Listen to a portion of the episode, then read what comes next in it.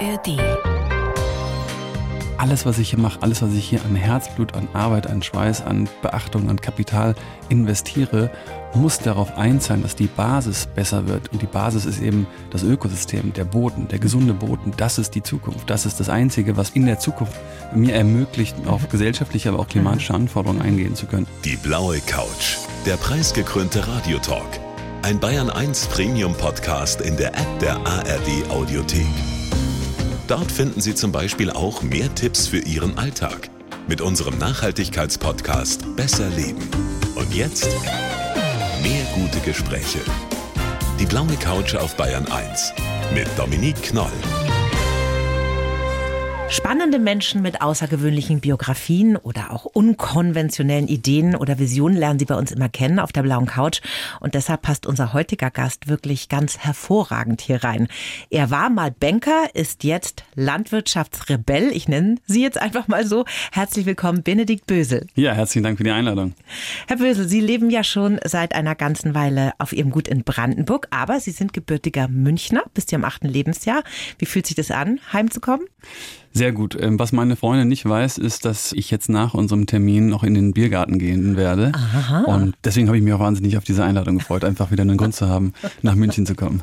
Das heißt, Sie haben da noch Verbindungen? Ja, unbedingt. Also ich hab, wir haben ja lange hier gelebt und ganz viele meiner Freunde leben auch nach wie vor hier. Und äh, in der Bundeswehr war ich in Mittenwald, also auch nicht weit entfernt. Und mhm. die Berge und sozusagen äh, Bayern ist doch äh, noch etwas, was in meinem Herz seinen Platz hat. Mhm. Das heißt, Sie fahren auch in Urlaub mal her, oder?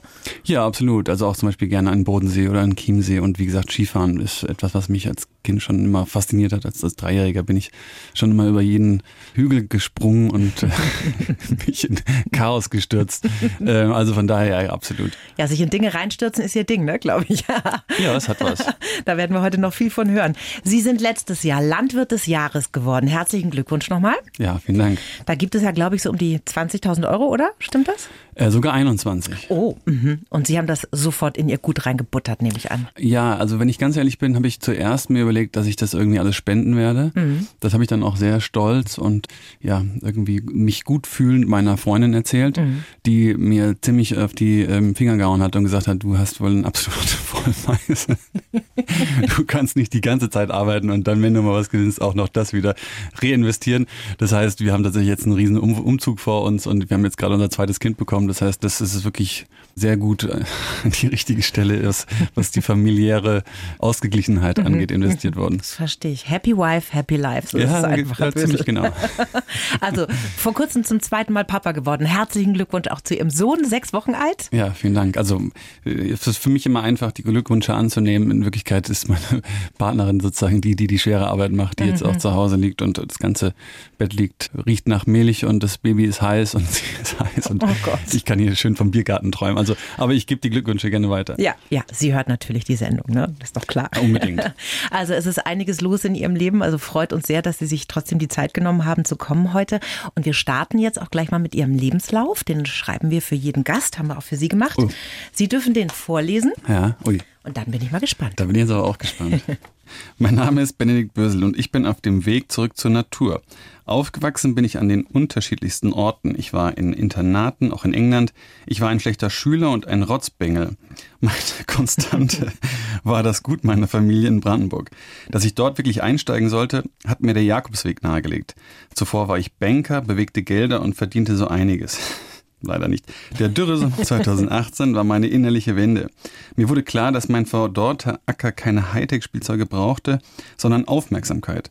Seitdem habe ich mit unzähligen Experten gesprochen, habe meine Felder mit Bäumen und Sträuchern durchgezogen und mein tolles Auto durch noch tollere Rinder ersetzt. Ich kann nicht mehr so privat sein, wie ich es möchte, weil ich unbedingt gute Geschichten für eine bessere Zukunft erzählen will.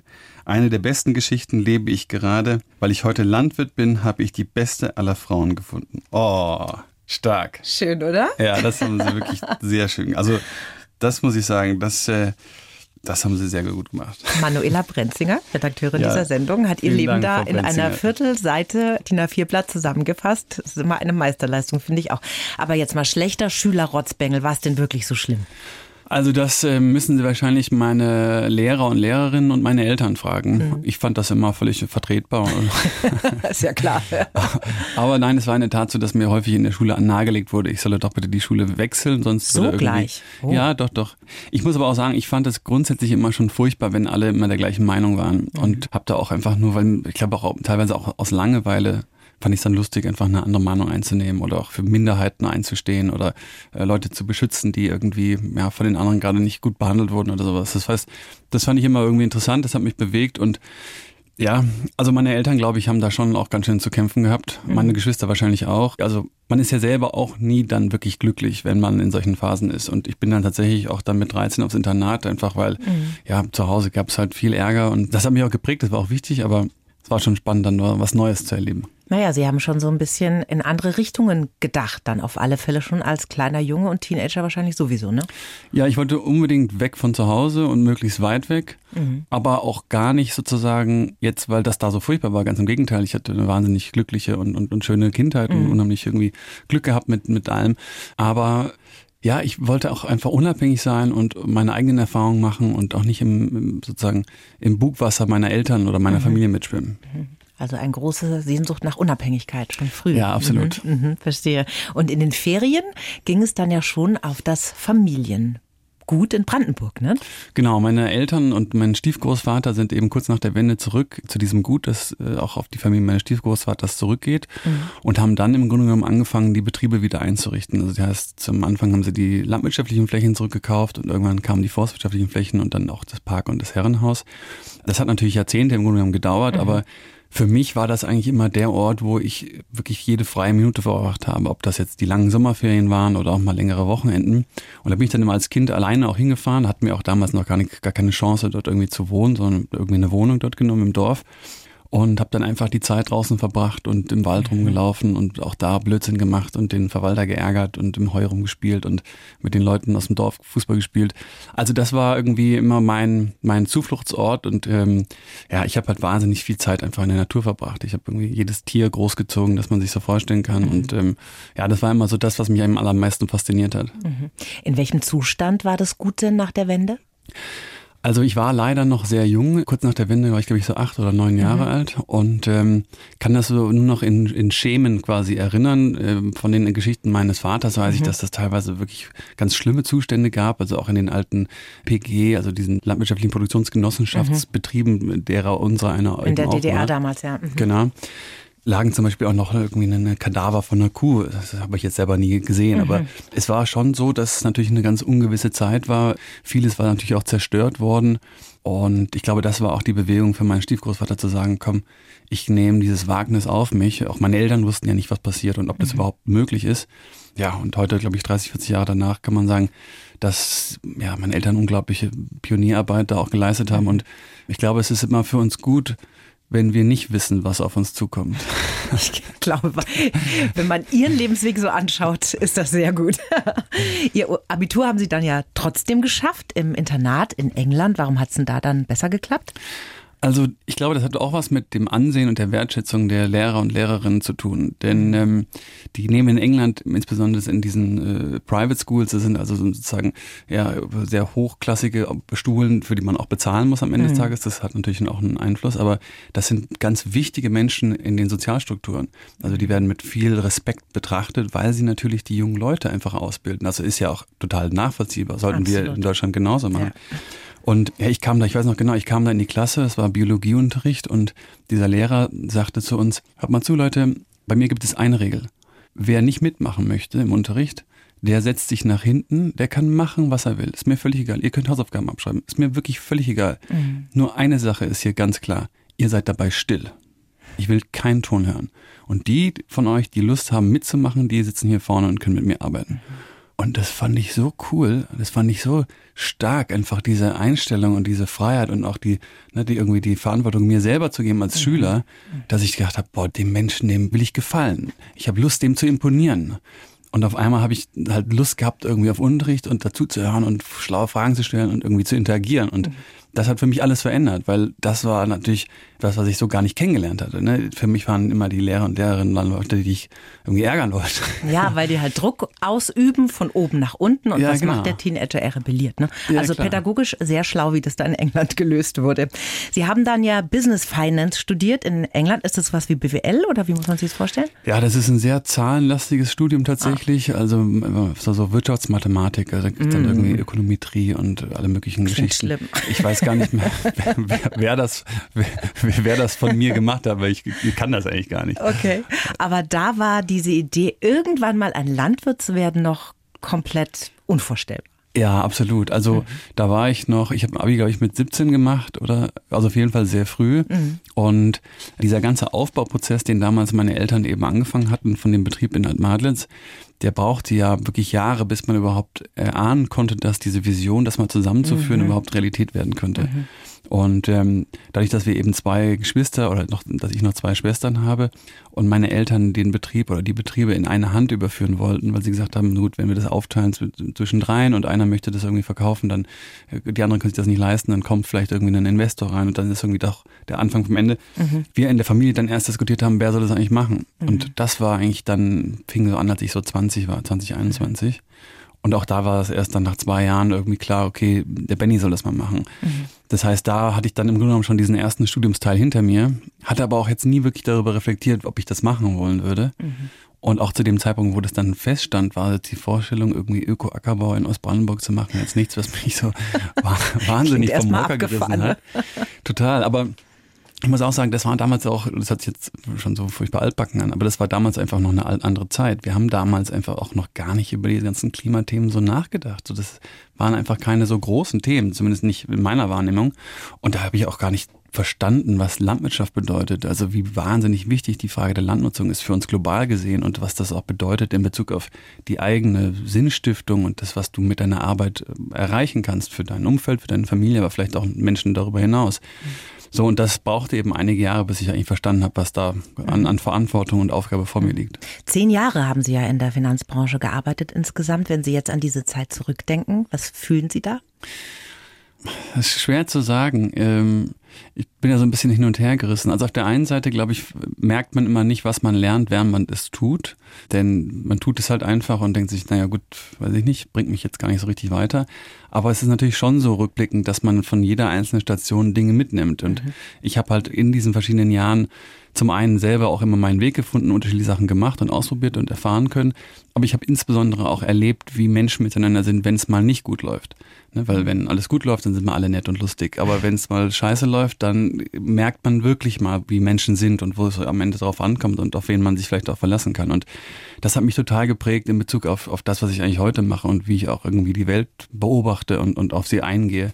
Von daher bin ich total dankbar für diese Zeit und Gleichzeitig denke ich auch häufig, also medial funktioniert sozusagen die Geschichte vom Investmentbanker zum Bauern halt sehr gut. In Absolut, haben Sie schlau gemacht. Ja, in Wirklichkeit war ich einfach ein kleiner 22-jähriger Bengel, der ein bisschen PowerPoint-Präsentationen von links nach rechts geschoben hat. Ähm, nein, aber ja, ich bin dankbar, weil ich glaube halt auch, ne, es kam auch im, im hinteren Teil meines Lebenslaufs hier, hier ganz gut durch, es ist total wichtig, dass wir das Thema Landwirtschaft und auch die Wertschätzung und, mhm. und, und die Beachtung der Arbeit der Landwirte und Landwirtinnen halt in den, gesell den gesellschaftlichen Diskurs bekommen. Mhm. Da hat sich ganz viel in den letzten Jahrzehnten in die falsche Richtung entwickelt und wenn jetzt diese Geschichte dazu herlangt, das machen zu können, Mai, dann ist das halt die Geschichte. Das besprechen wir heute noch ganz ausführlich natürlich, wie Sie Landwirtschaft leben und verstehen und arbeiten. Jetzt würde mich aber mal interessieren, Sie haben vorhin so gezuckt bei Ihrem Lebenslauf, als da drin stand, dass Sie viel Geld verdient haben. Haben Sie kein Geld verdient in zehn Jahren Finanzbranche? Ähm, doch, doch, doch. Also Geld habe ich schon verdient. Im Zweifel tatsächlich auch mehr, als ich es heute tue. Aber wenn man, die meisten Leute, wenn sie hören Investmentbanker, denken die gleich, okay, der steht an der Börse und handelt mhm. und macht selber irgendwie Millionen und fährt mit dem Porsche rum. Wolf und, of Wall Street. Und hat die Kohle aber irgendeiner Großmutter sozusagen aus der Tasche gezogen. Ja, ja. Das ist wirklich in der Tat, also das, die Vorstellung könnte jetzt über mich nicht falscher sein. Wir haben eine Beratung gemacht. Wir haben sozusagen Unternehmen und Unternehmensteile begleitet beim Kauf oder Verkauf von Unternehmensteilen. Okay. Das ist im Grunde genommen ja, eine Beratungsleistung. Und die, klar, die wurde natürlich gut bezahlt, ja, mhm. aber jetzt nicht deutlich mehr als irgendwie also nicht die, nicht die Vorstellung, die man wahrscheinlich mhm. davon hat. Aber klar, ich meine, man muss sozusagen auch da, beziehungsweise ich habe das auf jeden Fall für mich verstanden, dass Geld verdienen natürlich was Schönes ist, weil wenn du Geld hast, kannst du dir natürlich gewisse Freiheiten ermöglichen und gewisse Lebensstandard haben und mhm. wie auch immer halt freier leben. Aber am Ende des Tages ist das nicht unbedingt das, was immer glücklich macht. Und Sie haben dann ja auch sehr hart gearbeitet, sehr viel gearbeitet und zwar so viel, dass Sie sich 2016 auf eine sehr, sehr lange Wanderung begeben haben. Ne? Naja, also ich glaube nicht, dass die, dass die Wanderung Resultat des vielen äh, Arbeitens war. Also ich hatte jetzt keinen Burnout oder sowas. Mhm. Ich habe halt immer viel gearbeitet und ich arbeite auch gerne. Ich schlafe nicht so lang und mhm. aber die Wanderung war in Kilometern waren sie, war, war sie Der lang. Jakobsweg, ja. den sind sie gegangen, ne? Wie viele genau. Kilometer sind das? Ah, ich weiß, ich, ich glaube so irgendwie 740 oder sowas. Hossa, wie lange ist man da unterwegs? Ähm, ich glaube, ich war 21 Tage unterwegs jeden Tag gelaufen? Jeden Tag gelaufen und habe es natürlich total, wie immer, am, am Anfang völlig übertrieben und habe dann Mitte der Strecke so unfassbare Schmerzen in meiner Schienbeinmuskulatur gehabt, dass ich gar nichts mehr konnte. Aber auch das war lehrreich. Und dann spannend war zum Ende, wir hatten dann eine Familie im strömenden Regen, weiß ich noch, 150 Kilometer vor Santiago de Compostela, haben wir eine, eine italienische Familie äh, gefunden oder getroffen, wo die Frau im, im Rollstuhl saß. Mhm. Und die hatten sich verlaufen, sind sozusagen von, vom Weg abgekommen, sind den Weg für die Fußwanderer quasi gegangen. Ja. Und dann haben wir diese Frau tatsächlich dann über, ich glaube, sechs Tage lang halt begleitet und sind mit der am Ende dann auch dort auf dem, auf dem Kirchplatz dann einge, eingestrudelt, oh, wow. weil die es gar nicht ohne uns geschafft hätten. Ne? Ja, ne? Und ja. auch das nochmal diese Veränderung dann deine, am Anfang rennst du von allem da weg und du willst mit niemandem irgendwas zu tun haben und bist irgendwie, sprichst mit keinem, ja. Und mhm. dann hast du so krasse Schmerzen, dass du gar nicht mehr wegkommst und triffst tausend Leute, die wahnsinnig nett sind und denkst nur, boah, die sind alle viel, viel netter als ich. Warum bin ich eigentlich so ein Arsch? Ja. Und dann triffst du dann zum Ende nochmal das, was du auf einmal gedacht hast, einzusehen in Bezug auf, ey, ich muss auch viel mehr geben, ich muss auch viel mehr für andere da sein wirst du auf einmal genau das in Frage gestellt und du triffst so eine Familie, die einfach deine Hilfe braucht und auch deine kompletten Pläne sich halt komplett ändern und du sagst, okay, ich ordne mir jetzt einfach den Bedürfnis der Familien unter und laufe jetzt halt mit denen mit, weil die können es nicht ohne mich. Und also das war total bewegend und hat mich natürlich irgendwie schon auch, ja, hat glaube ich schon einen Einfluss darauf gehabt, wie ich heute auch irgendwie denke und, und, und, und die Welt beobachte. Also es hat schon so einen kleinen Schalter in ihm noch umgelegt, kann man sagen. Ja, auf jeden Fall. Doch, doch. Und ich habe da ja auch, also noch davor im Grunde genommen diesen Moment gehabt, wo ich so gemerkt habe, was so sorry ich da die ganze Zeit irgendwie in der Wirtschaft noch zu finden. Ich hatte dann zum Ende hin insbesondere mit Startups im Agrarbereich zu tun gehabt, mhm. was total interessant war, weil natürlich daraus schon klar wurde, okay, welche Herausforderungen haben wir in Bezug auf Landwirtschaft, welche Potenziale haben wir aber auch und gleichzeitig auch gemerkt habe, wie diese Herausforderungen eben für viele erst in einigen Jahren stattfinden werden. Aber für unseren Betrieb in Ostbrandenburg, der eben sehr, sehr sandige Böden hat und eh immer schon sehr, sehr niedrige Niederschläge, eben heute schon Realität mhm. ist.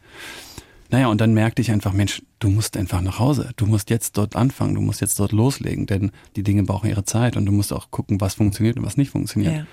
Aber das war auch Teil dieses Weges und ja, also das kann ich wirklich nur jedem empfehlen, wenn man die Zeit hat, am, mhm. wirklich am liebsten alleine das zu tun das ist was ganz, ganz Besonderes. Und gut auf die Schienbeine aufpassen. Ja.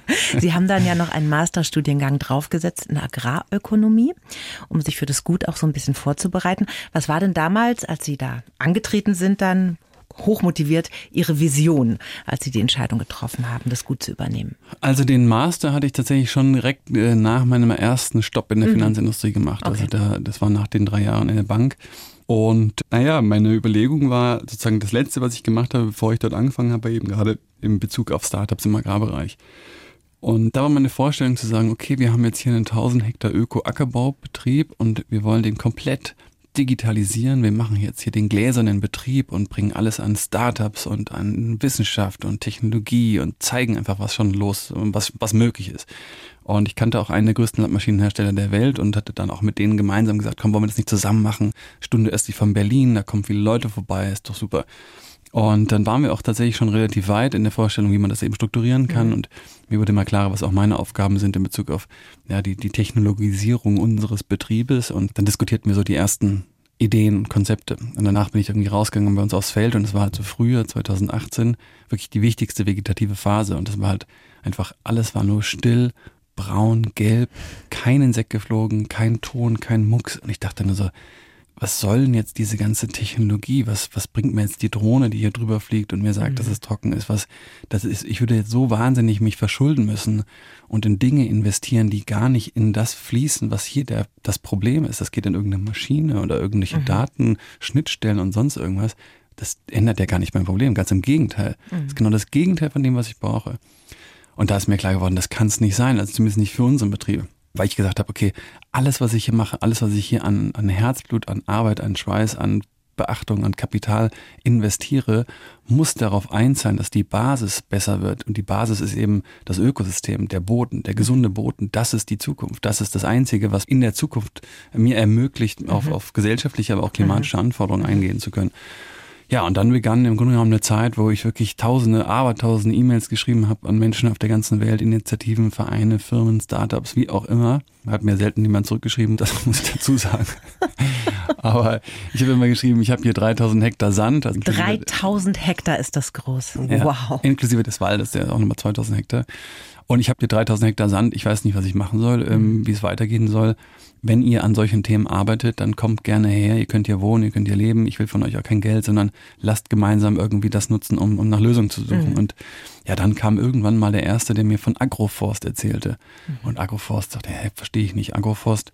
So, und dann sagte er, naja, das ist das Kombinieren von der landwirtschaftlichen Nutzung, ganz typisch, mhm. mit dann noch äh, dazu eben schmalen Baumstreifen, die je nach ökologischem Kontext halt gleichmäßig über das Feld verteilt sind die aber wiederum ganz viele ökologische Leistungen bringen. Das heißt, die Baumstreifen helfen dem Ackerbau und der mhm. Ackerbau sozusagen ist dann weiterhin möglich. Und die Baumstreifen selber haben aber eben auch noch das Potenzial, ja, auch Früchte zu produzieren oder eben um, Energieholz oder, oder, oder. Mhm. Und er sagt, ja gut, klar, das macht natürlich total viel Sinn. Aber inwiefern helfen denn die Bäume gegen die trockenen, sandigen Böden?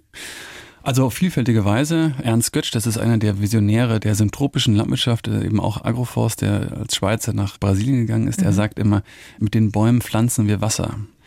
Und da ist es im Grunde genommen so, dass die Bäume eben zum einen die Möglichkeit haben, Grundwasser anzuziehen durch ihre Wurzeln mhm. und das sozusagen dann auch in dem Ökosystem um sie herum auch den anderen Pflanzen verfügbar machen. Mhm. Dann hat das Pflanzen dieser Baumstreifen, insbesondere wenn sie zum Beispiel gegen die Hauptwindrichtung ausgerichtet sind, verändern sie die Windgeschwindigkeit auf dem Acker. Das heißt, ah. wenn da ein bisschen Tau ist zum Beispiel, hat die Feuchtigkeit viel länger die Zeit, sozusagen durch das veränderte Mikroklima die Feuchtigkeit aufzunehmen, aber auch mhm. der Boden.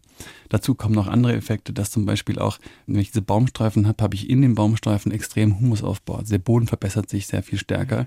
Das heißt, wenn es dann ein Extremwetterereignis gibt zum Beispiel, kann dort das Wasser viel mehr besser aufgenommen werden und auch besser gespeichert werden. Ich kann ja auch die Baumreihen, zum Beispiel wenn es jetzt eher hügelige Regionen sind, kann ich sie entlang der äh, Höhenlinien pflanzen. Mhm. Und damit habe ich ein Instrument, um das Wasser auch in die Fläche zu verteilen, da wo ich das haben möchte. Das heißt, es gibt unglaublich unterschiedlich viele, also es gibt unterschiedliche Arten und Weisen, wie diese Baumstreifen, diese Ökosystemstreifen einwirken auf den Wasserhaushalt, auch auf Verdunstung, auch für, für Wolkenbildung im Grunde genommen sorgen können. Und das ist gerade in so einer Dürreregion wie bei mhm. uns natürlich ein ganz interessantes Instrument. Mhm, mhm. Jetzt haben Sie ja auch Rinder auf dem Gut. Ich glaube über 100, oder? Wir sind jetzt schon bei 200 Köpfen, ja. Oh Gott, 200 Rinder. Die sind das ganze Jahr draußen auf dem Feld. Rinder und Klimawandel, ne, das ist ja so ein Thema. Jedes Rind stößt pro Jahr 100 Kilo Methan aus. Das ist ein Gas, das ja sehr viel schädlicher für das Klima ist als CO2. Bei artgerechter, also Ihrer Haltung, werden diese Rinder allerdings zu Klimaschützern. Können Sie uns das mal erklären? Ja, klar. Also die Kuh hat sozusagen, wenn sie nach ihren sehr spezifischen, sagen wir mal, wesensgerechten Arten auf ein Ökosystem einwirken darf, das Potenzial eben große Mengen CO2 als Kohlenstoff im Boden zu speichern. Noch darüber hinaus hat die Kuh unglaublich viele andere Effekte und andere Leistungen, die sie in der Interaktion mit der Pflanze und dem Boden eben in das Feld bringen können. Da reden wir speziell um das Thema eben Bodengesundung, also auch Biodiversität unterhalb des Bodens, aber auch überhalb des Bodens mhm. und dann eben auch über die Beschleunigung der Photosynthesekapazität der Pflanze, auch da wieder der beschleunigte und verschnellerte ja, Nährstoffkreislauf. Also indem sie einfach Gras frisst. Genau, dass sie Gras frisst, beziehungsweise mhm. wir nutzen sie eben ganz gezielt auch auf unseren Ackerflächen, mhm. die wir auch landwirtschaftlich nutzen mit Sonnenblumen oder Erbsen oder Getreide. Mhm. Und deswegen sind die Kühe für uns eben auch eine Möglichkeit, den Nährstoffkreislauf zu schließen. Das heißt, wir werden damit auch unabhängiger. Darüber hinaus haben wir die Kuh auch als Produkt eine Diversifizierung. Das heißt, wir reduzieren auch unser Risiko. Und ganz entscheidendes Thema ist auch, dass die Kuh in der Lage ist, eben auch zur Aufnahme von Feuchtigkeit des Bodens beizutragen, aber auch zur Speicherung. Das mhm. können wir sehr gezielt versuchen zu tun, indem wir versuchen, die Kuh im Grunde genommen wieder ja, auf das Ökosystem einwirken zu lassen, wie es wäre, wenn wir uns als Menschen nicht einmischen würden. Mhm. Das heißt, die Kuh würde in der Herde sehr eng zusammenstehen und wäre immer in Bewegung. Und was dann passiert, ist, dass die Kuh nicht anfängt zu selektieren, sondern sie frisst im Grunde genommen alles um sich herum. Wenn sie Geschwister haben, dann kennen Sie das Beispiel. Ja, kenn ich. Der klassische Fressneid. Das heißt, die Kuh frisst es auch nicht bis zum Boden ab, sondern lässt relativ viel stehen und läuft dann weiter. Mhm. Und diese verschiedenen Effekte sorgen dafür, dass das Gras oder am besten diverse Mischung von Gräsern, Kräutern und Leguminosen Leguminosen nach dem Beesen halt zum einen noch genug Blattmasse übrig haben, um auf diesen Beesungsschock mit Wurzelwachstum zu reagieren, mhm. aber gleichzeitig auch diese Reste dessen, was dort eben nicht befressen wurde, auf dem Boden liegen und den Boden bedecken. Mhm. Und das ist ein ganz zentrales Baustein, denn der Boden muss immer bedeckt sein. Der Boden muss immer bedeckt sein, der Boden soll möglichst auch eine diverse Mischung haben, möglichst aktive Wurzeln, die am Nährstoffkreislauf teilnehmen, möglichst natürlich auch versorgt sein. Das heißt, die Bedeckung schützt den Boden von der Sonneneinstrahlung, schützt auch vor Austrocknen, mhm. aber versorgt auch die Mikroorganismen des Bodens eben mit Nährstoffen. Und dann, wenn die Kuh dann sozusagen an diesen Ort länger nicht mehr zurückkommt, und das machen wir eben auch mhm. über das Stellen von mobilen Zäunen, steuern wir, wann eine Kuh wo wieder ist, hat das Gras und das, was sie befressen hat, die Chance wieder völlig aufzugehen und loszulegen und Gas zu geben im Pflanzenwachstum. Mhm. Pflanzenwachstum ist immer Wurzelwachstum. Und genau das ist das, was wir brauchen. Das heißt, die Kuh, wenn sie richtig gehalten wird, draußen, angepasst an das Ökosystem, dann kann sie wirklich eines der besten Instrumente gegen den Klimawandel sein, mhm. weil sie eben nicht nur Boden aufbaut und Kohlenstoff speichert, sondern weil sie einen ganz wesentlichen Bestandteil auch im Wasserzyklus und in der Kühlungsfunktion von der Erde sozusagen leisten kann. Und ähm, ja, das ist das, was eine Kuh leisten kann wenn wir über die Kuh sozusagen als Klimakillerin sprechen, dann müssen wir uns dabei immer selber in den Spiegel gucken, denn wir Menschen haben das Haltungssystem entwickelt, nicht die Kuh. Mhm. Gleichzeitig, klar, haben wir große Herausforderungen, was die Tierhaltung angeht, insbesondere auch Kühe, wenn wir natürlich Nährstoffe als Futter importieren aus Südamerika als Beispiel, wo dort auch zu schlecht mit hohen ökologischen Kosten zum Beispiel Futter hergestellt wird, die hier an, Futter, an Tiere gefüttert werden und hier zu Nährstoffüberschüssen und Nitratausweichung führen, mhm. dann haben wir da ein Problem. Dann ist es das richtig, dass das den gesellschaftlichen und ökologischen Bedürfnissen uns sozusagen nicht reicht.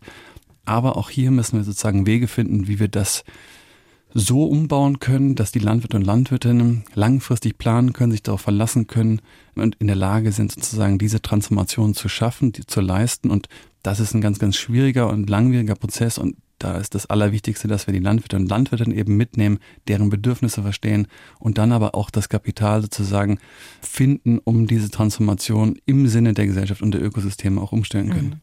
Wie blicken Sie denn auf die konventionelle Landwirtschaft? Ähm, das ist eine gute Frage. Also ich habe da eine relativ klare Meinung. Wie fange ich da am besten an? Also das ist ein Tänzchen, ne, dieses Thema. Nein, äh, gar nicht. Also am Anfang war das für mich noch schwieriger. Heute mhm. bin ich da sehr entspannt. Ich mhm. habe eine relativ klare Meinung dazu. Wobei auch da ich die natürlich immer mal wieder anders betrachte und von anderen Menschen dann irgendwie darauf hingewiesen werde, wie sie das sehen oder mhm. so. Das sind ja Dinge, die in einem arbeiten. Also nach meiner Erfahrung ist es so, die Landwirtschaft ist eine unglaublich komplexe und vom Standort abhängige Fragestellung. Das heißt, es gibt nicht die eine Lösung, es gibt nicht das eine System. Das ist alles Blödsinn, das gibt es alles nicht. Was es gibt, ist Landnutzung, die an einem regionalen Ort gewisse Leistungen und gewisse Kosten sozusagen produziert. Mhm. Und aktuell ist es so, dass das deutsche landwirtschaftliche System, unabhängig ob öko oder konventionell, 90 Milliarden an externalisierten Kosten produziert. Das sind Kosten, die wir als Gesellschaft und als Ökosystem tragen, die aber nicht Teil des Produktionssystems und auch nicht des Preises sind. Und der Weg, den ich mir wünschen würde, ich glaube, den Weg, den wir gehen müssen, ist, dass wir Landnutzungssysteme sozusagen finden und entwickeln, die an dem Standort dazu führen, dass man über die Landnutzung den Boden verbessert, die Biodiversität verbessert, Nährstoffkreisläufe schließt, hochwertige, nährstoffdichte Nahrung produziert und die Menschen in dem System ordentlich bezahlt werden und auch die Tiere als Mitgeschöpfe ordentlich gehalten werden. Mhm. Aber dieses System und die Systemarchitektur dessen und dann auch die Begrifflichkeit dessen kann halt öko sein, das kann aber in anderen Regionen konventionell sein und wieder anderen kann das mhm. öko-regenerativ sein und konventionell. Das ist eigentlich völlig egal wir müssen uns immer fragen, was kommt am Ende dabei raus? Was sind die Resultate dessen? Mhm. Und ich kenne viele, viele Landwirte, die konventionell wirtschaften, die genau das in der Lage sind zu leisten. Und ich kenne viele, viele ökologisch wirtschaftende Landwirte und Landwirtinnen, die das vielleicht nicht leisten können. Das heißt, dieses konventionell ist gut und Bio ist, ist irgendwie weniger gut oder besser. Das ist eigentlich Blödsinn und auch auf Basis der Landwirte und Landwirte völlig irrelevant wenn wir es schaffen, auf die wahren Leistungen, auf die wahren Kosten und wahren Leistungen eines Produktionssystems zu schauen. Allerdings muss ich auch da wieder sagen, das muss man jetzt wieder differenziert betrachten, denn das ist nur auf der Basis der Landwirte und Landwirtinnen in Bezug auf das System. Mhm. Also wirklich das industrielle landwirtschaftliche Nutzungssystem, wo große global agierende Firmen sozusagen das, die Steuerungsknüppel in der Hand haben. Das ist im konventionellen Sinne ein Problem. Mhm weil wir dort versuchen, über Synthetik im Grunde genommen die Natur zu kontrollieren. Und das ist teuer in der Herstellung. Faber-Bosch-Methode, um Stickstoffdünger zu produzieren, ist ein unglaublicher CO2-Emittent. Mhm. Das führt zu Abhängigkeiten, das führt zu degradierten Böden, degradierten Biodiversitätssystemen, mhm. bringt die Menschen in Abhängigkeit. Das ist wirklich ein großes, großes Problem. Mhm. Aber auf Basis der Landwirte und Landwirtin ist ein Instrument Pflanzenschutz, ein Instrument künstlicher Dünger, je nachdem, wie es eben ausgebracht wird und wie viel, ja. völlig okay. Das okay. kommt auf den Standard an. Also von daher, das. Also ich hatte mir auch im Zettel geschrieben, die Frage könnte jetzt jeder Landwirt in Deutschland ihr System übernehmen? Ein ganz klares Nein. ja, es geht nur darum.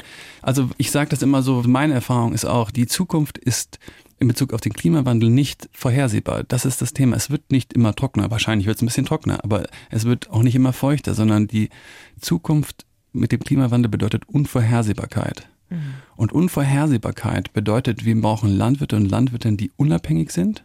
Mhm. Heute ist genau das Gegenteil. Die sind alle gefangen im System, ich selber auch. Ja. Und wir brauchen Ökosysteme, die divers sind.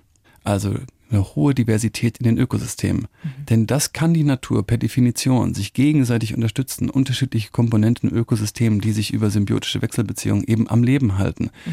Das können die Produktionssysteme, die wir entwickelt haben, die linear sind, die technologisiert sind, die den Fokus haben auf ein Produkt, eben nicht. Die sind richtig anfällig und angreifbar und die werden auch entsprechend darunter leiden. Mhm. Sie leiten ja jetzt wirklich ein riesengroßes landwirtschaftliches Unternehmen, kann man schon sagen. Wie viele Menschen arbeiten bei Ihnen? Also wir sind so circa 30 feste Mitarbeiter und Mitarbeiterinnen mhm. und dann haben wir noch so im Jahresschnitt 30 Praktikanten und Praktikantinnen und dann kommen noch so 2000 Besucher und Besucherinnen dazu.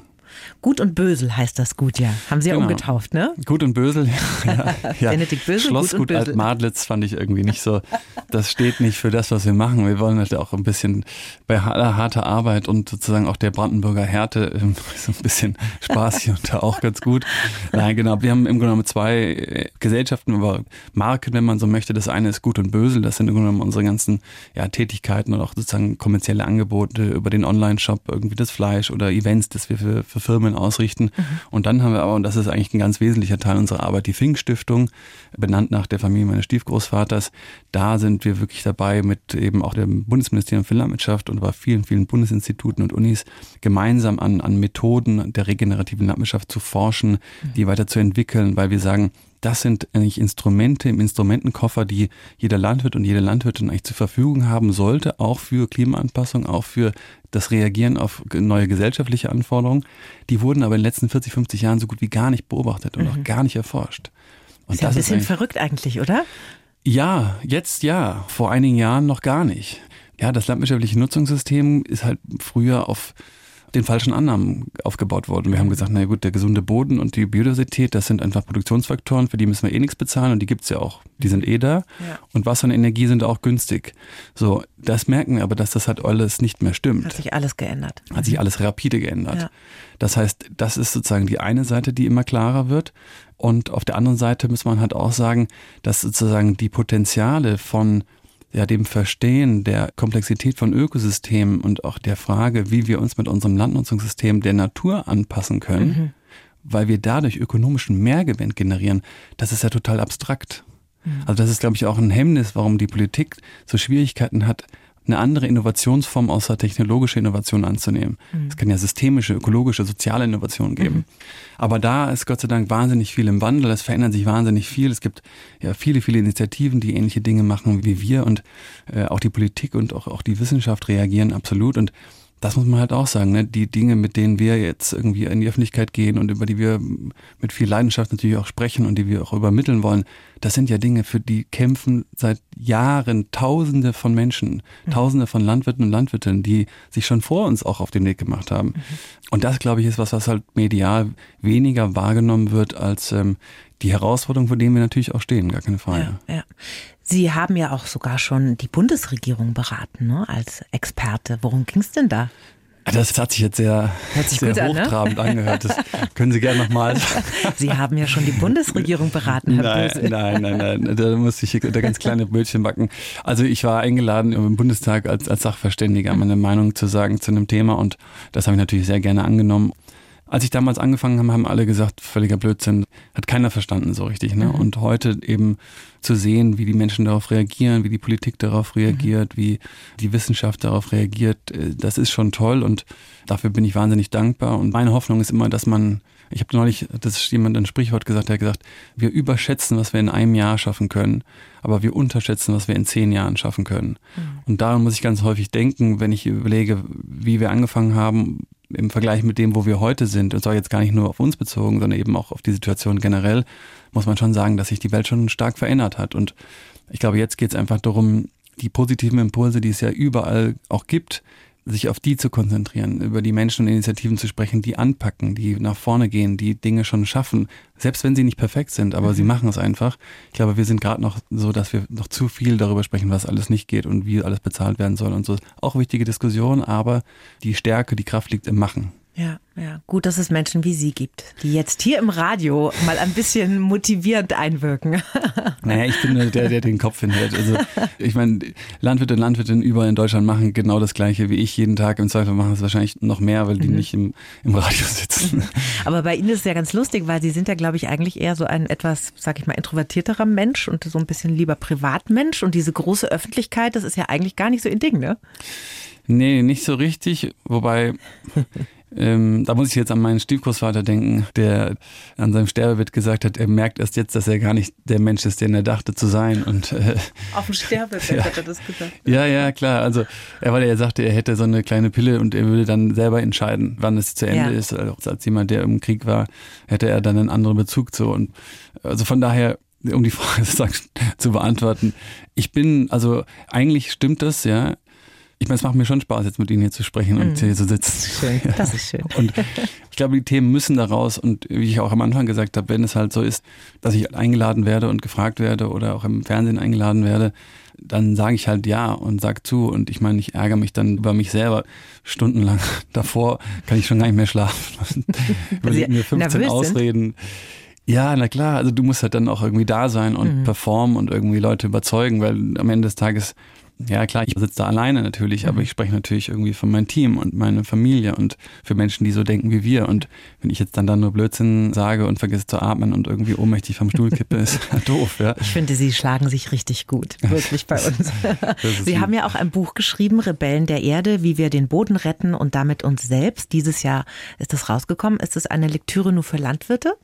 Nein, ganz und gar nicht. Also es ist tatsächlich ein Buch, das wir so strukturiert haben, dass es wirklich eigentlich alle Menschen irgendwie abholt weil es ist halt zum einen gibt es halt schöne Geschichten zu den Themen, wo man auch was lernt, aber es wird halt eben auch viel über die Menschen erzählt, die dahinter stecken. Also meine Geschichte, aber natürlich auch die, die Geschichten meiner Mitarbeiter, Mitarbeiterinnen, die Geschichten der Vordenker und Vordenkerinnen auf der ganzen Welt, die eben dort Pionierarbeit geleistet haben. Und am Ende des Tages ist es einfach etwas, was, was Mut gibt, was Hoffnung gibt, was mhm. irgendwie auch die Schönheit nach vorne bringt. Also wir haben ganz viele tolle Illustrationen von Tieren, die bei uns irgendwie im Ökosystem sind, aber eben auch von verschiedenen Arbeitsschritten. Dann gibt es irgendwie Buchempfehlungen, dann gibt es alle möglichen Anleitungen, wie man vielleicht einen kleinen Kompost machen kann oder was man selber auf dem Balkon machen kann. Also es ist, glaube ich, wirklich etwas, was ganz, ganz viele Menschen anspricht und das war mhm. auch das Ziel, wirklich viele abzuholen und zu begeistern für die Landwirtschaft und auch einfach, ja, Freude zu machen am, am Genuss auch und einfach Freude zu machen, einfach mit neuen Augen sozusagen in die, in die Natur zu gucken und mhm ja, das ist uns, glaube ich, gut gelungen. Also ich spreche jetzt in der Wir-Form, weil das am Ende war das mein Team, das da mitgeschrieben mhm. hat, ein großes Team, das auch das Buch mitentwickelt hat. Also von daher, das ist ähm, ja eine ganz große Gemeinschaftsaufgabe gewesen. Also es verkauft sich wahnsinnig gut und mhm. bin ich tatsächlich sehr sehr stolz glücklich. Drauf. Ja, tatsächlich. Können also, es ist ja eigentlich komisch, was, aber stolz zu sein. Aber das ist wirklich irgendwie total gut gelungen mhm. und es ist total schön, wie viele Menschen uns einfach schreiben und darauf reagieren. Das sind Landwirte und Landwirtinnen, aber es sind aber eben viele, viele Menschen, die das als Geschenk bekommen haben mhm. oder als Geschenk verschenkt haben. Alle Alltagsstrukturen, die einfach nur sagen, hey, Mann, endlich mal irgendwie schöne Geschichten und, und, und reflektiert und trotzdem ehrlich und nicht mhm. irgendwie einen Blödsinn mhm. verkauft, mhm. sondern so einfach aus dem Leben. Ja, also von daher dann Schön. Bei den vielen Rückschlägen, die man auch immer wieder erlebt, war das auf jeden Fall Was ein- Positives. Was Positives ja. Und ich glaube, das war eh eine ganz gute Idee, dass Sie Landwirt geworden sind, weil sonst hätten Sie Ihre Frau ja auch gar nicht kennengelernt, oder? Das kann gut sein. Ja, in der Tat war die. War das Erzählen Sie doch mal.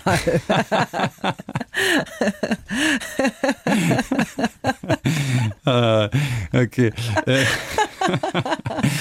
ja, Ach komm, eine Liebesgeschichte zum Schluss. okay. ist doch schön. Also nein, es war tatsächlich ein bisschen Also meine Freundin ist, ist Engländerin und hat selber eben in England ein Kochbuch geschrieben und viel sozusagen in der Essensbranche gearbeitet und auch selber sozusagen einen Master gemacht in Neuropsychology, also so Gehirnforschung, auch die Verbindung zwischen der menschlichen Gesundheit, aber auch der psychischen Gesundheit zum Boden und wollte dann mal mit einem Landwirt dazu sprechen. Und dann wurde ich ihr irgendwie empfohlen, hat gesagt, ja, sprich mal mit dem, das ist irgendwie so.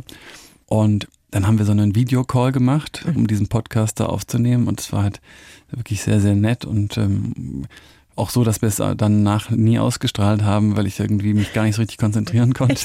Ja. Und irgendwie danach haben wir dann noch so ein, zwei Mal telefoniert und dann wieder irgendwie angerufen und so nochmal so einen Videocall gemacht und dann irgendwann dachten wir, Mensch, das wäre ja schon schön, wenn man sich irgendwie mal, mal sehen kann.